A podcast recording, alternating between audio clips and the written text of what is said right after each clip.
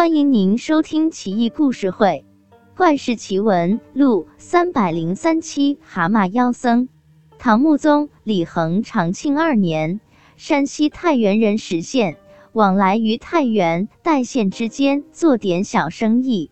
盛夏时节，石县经过雁门关外，酷暑难耐，烈日当头，石县就猫在树荫下打瞌睡。朦胧间，一个和尚走来。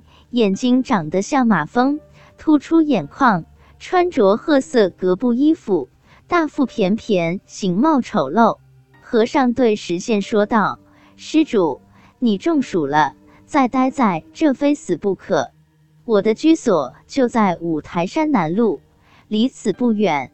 那里茂林修竹，曲径通幽，更有一汪潭水，碧波荡漾，乃是避暑胜地。”你跟我去待会吧。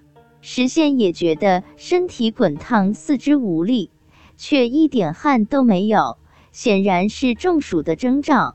就跟着和尚一路西去，穿越一片树林，走了四五里地，果然见一处绝佳所在。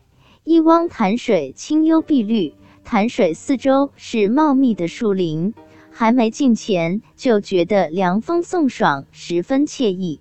还有十几名和尚在潭水中游来游去，样貌举止居然跟大和尚一模一样。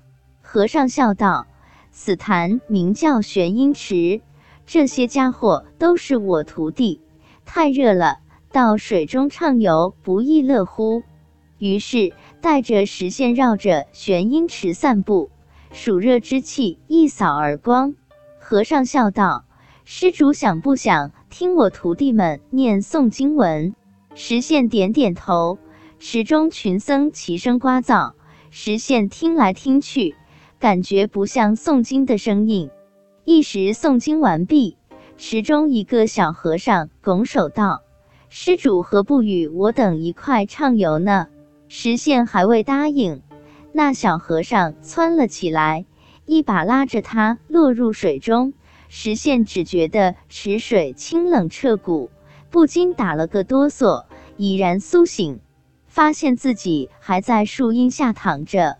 天已黄昏，汗透衣衫，不禁两股战栗，冷得发抖。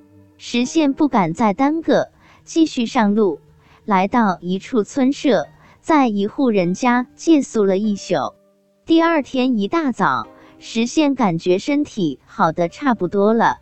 就继续上路，忽然听到路边有青蛙鸣叫，侧耳倾听，感觉就像是梦中群僧诵经的声音。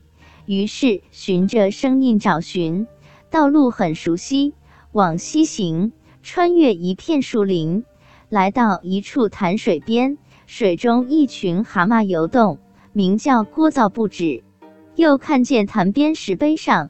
赫然刻着“玄阴池”三个大字，已经明白梦中的群僧就是这群蛤蟆了。石县勃然大怒：“好啊，这是什么世道？连蛤蟆都敢化作佛门中人，迷惑世人了！我如果不除掉这些祸害，还会有别人受害。”于是石县跃入水中，将所有的蛤蟆统统逮住杀掉。心满意足而去，但是这些蛤蟆不过是跟人开个玩笑，并没怎么样嘛。也许是救了他呢，否则的话，可能这个石县就真的中暑发病，死在路边了。唉，总是有些人会恩将仇报啊。